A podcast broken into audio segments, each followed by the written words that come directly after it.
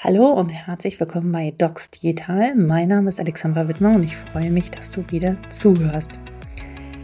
Heute möchte ich äh, mit dir einen Gedanken teilen, äh, einen LinkedIn-Post, den ich vor einer Woche ungefähr verfasst habe.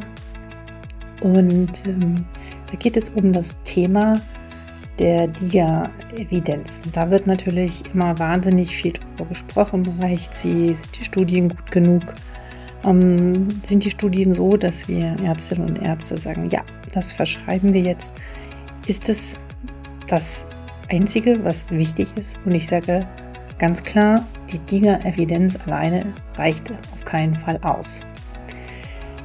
Klar ist die Grundvoraussetzung, aber es reicht halt nicht. Wenn ich eine DIGA verschreibe, ist oft danach unklar, was der Patient damit macht.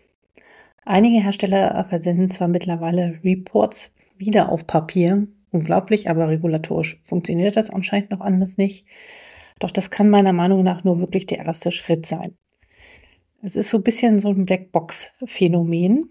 Oder nicht nur ein bisschen, sondern sehr, weil ich mir aktuell mal mit meinen Patienten ähm, dann die Dinge in, ja, in dem Handy des Patienten anschaue. Und ich meine, ganz ehrlich, welcher Arzt oder welche Ärztin macht das, hat die Zeit dafür, außer dass ich das jetzt tue, weil mich das Thema so sehr interessiert und ich möchte natürlich, dass es auch vorangeht und die Entwicklung voranschreitet. Also das wird kaum einer machen, das kann nicht die Lösung sein. Wenn die Praxis voll ist, wird keiner so sehr in die Tiefe gehen und sich die Daten in dem Handy des Patienten angucken. Also Quatsch. Insofern ist es total wichtig, dass wir messbares Feedback bekommen. Das ist entscheidend, sowohl für mich als Mediziner, aber auch für natürlich für den Patienten.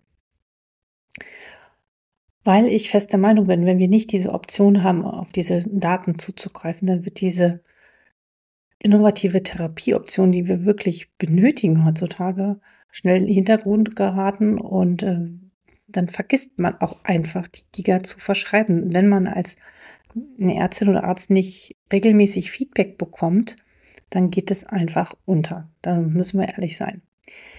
Deswegen meine Idee, mein Schritt, meine Vorstellung, was ich mir wünsche, ist die Integration von mir aus in Patientenverwaltungssystemen, in andere Softwaresysteme, damit wir sie wirklich effektiv nutzen können.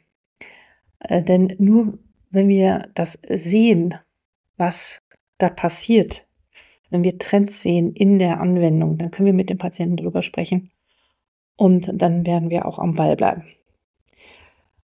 Also, äh, bitte kümmert euch darum, wer auch immer das hier hört. Das ist extrem wichtig.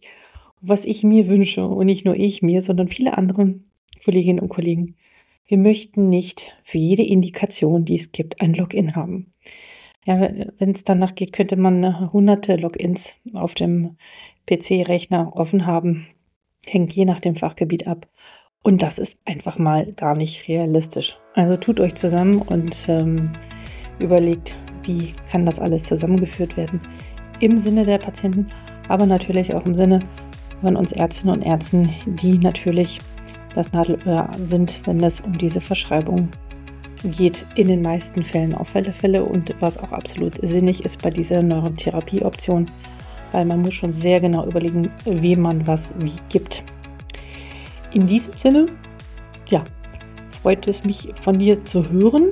Was sind deine Gedanken dazu? Schreibe mir gerne unter info at docsdigital.de. Und wenn du mehr auch zu meiner Arbeit erfahren möchtest, warum ich mich darum so kümmere und warum mir das so wichtig ist, dann guck gerne unter www.docsdigital.de. Vielen Dank für deine Zeit und ich wünsche dir noch einen schönen Tag. Alexandra.